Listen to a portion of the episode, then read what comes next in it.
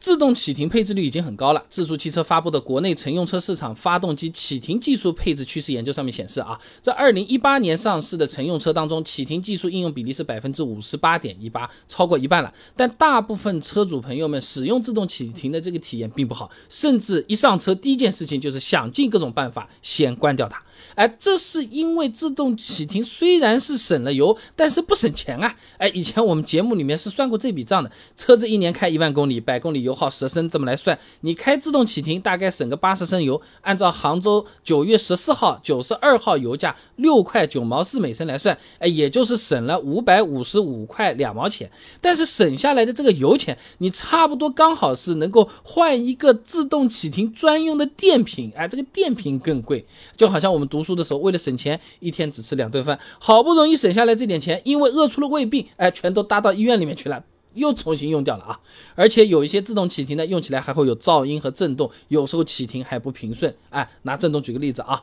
公亮发表在《内燃机与配件》上面的论文《汽车发动机自动启动过程震动分析及控制》里面有讲到过啊，这自动启动汽车啊，发动机实际启动和停机期间啊，这噪声和震动均会产生，最为突出的便是启动期间的这个震动。论文里面还做了一个测试啊，在自动启动的情况下啊，发动机所在的座椅实机的振动频率呢，分布在二到四赫兹和八到十四赫兹。哎，这个频率啊，是很容易被人感知得到的，会引起烦躁不适的感觉。本来就已经不省钱了，使用体验还不好，自然很多朋友是不爱用的。就好像我们手机的无线充电，需要额外花钱买个充电设备。我们先不说，哎，用起来还没有有线充电那么快。哎，大多数情况下发现也没有觉得无线哪里方便的时候。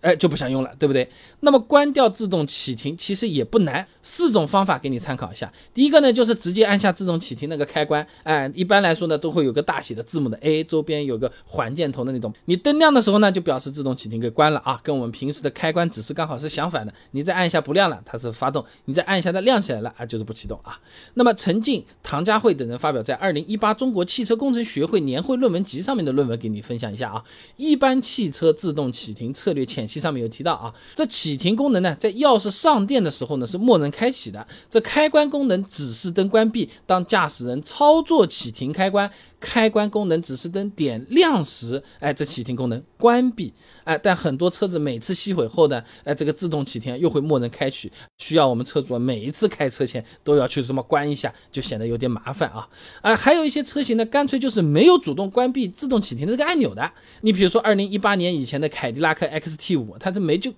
按钮都没有的，压根儿没的啊！但也有些特殊方法可以去关闭，每个车型都不太一样，你要看车主手册了啊。你比如说雪佛兰探界者，车主手册明确说，换挡杆处于 D 档以外的任何其他档，自动启停是会停用的。再比如说自动挡的丰田威驰挂到 M 档，哎，也就手动模式的时候，自动启停也是会关闭的啊。那第二个呢，就是直接拔掉自动启停的这个插头，哎，就是固定在电池负极上的那个，这个呢，的确也可以关闭自动启停，但实际上，这个东西它不是自动启停的开关，更科学的叫法叫做蓄电池传感器啊。杨天峰、易坤发表在今日电子上面的论文分享给你，博士蓄电池电量传感器及其应用里面说啊，这蓄电池传感器的主要功能是确定蓄电池电流、电压及温度以及这些值，它来算出蓄电池的这个状态。你把这个插头一拔啊，行车电脑检测不到电池状态了。一般都是报故障的，同时呢，自动启停也失效了，哎，不推荐用这种方式来关啊。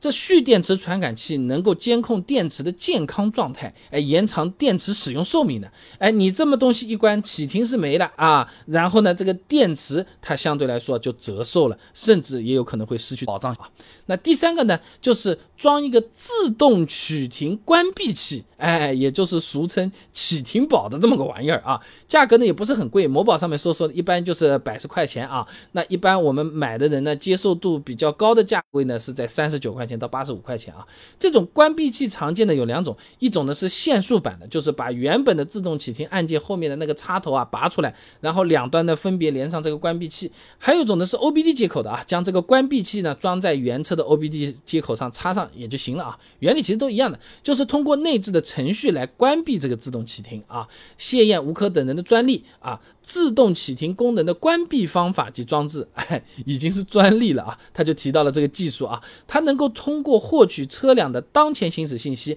可以在当前行驶信息满足该预设启停关闭条件的时候，自动关闭车辆的自动启停功能。那一般来说啊，很难判断这种产品到底靠不靠谱了。一些劣质的产品也有可能会存在什么？哎呦，我电路板给它烧坏掉了啊，或者说影响到其他模块了。哎，为什么导航不能用啊？等等等等啊，有这种可能性。OBD 的那种啊，那需要一直插在那边呢，也相当于是占用了这么一个调试接口。你做保养肯定要拔下来啊。那最后一个呢，是可以通过刷程序来实现永久关闭自动启停啊。汽车维修与保养上面有篇文章的啊，使用朗人 H6 Pro 永久关闭发动机启停系统上面有个案例的啊，一辆2019年的帕萨特在行车电脑里面的这个自动启停启动电压极限，把它修改为十二伏，哎，就实现了自动启停的永久关闭。哎，但是现在刷 ECU 这个行业有点鱼龙混杂的这个味道了，什么样的店家都是有的，很难保证说一定不出事啊。就好像我们这个手机刷机也是一样的，哎，说不定刷的时候什么你的这个身份信息被盗走了，莫名其妙多了几张信用卡，或者是刷好手机还给你，哎，怎么点不亮了？哎，商家去哪儿了？哎，找不到了。哎，经常会有这种可能性啊，除非 4S 店帮你刷，呃。一方面比较专业，另一方面说刷的出问题，我帮你保证啊。这种呃其他的渠道也不是很推荐。所以总的来讲，虽然有很多永久关闭自动启停的方法，但其实多多少少它是存在风险的，不太推荐一般的朋友来做这方面的尝试。最保险的方法还是辛苦点按这个按钮吧。我自己这个车子上车也是要按这个按钮的哈啊，至少可以保证这个车子不出问题啊。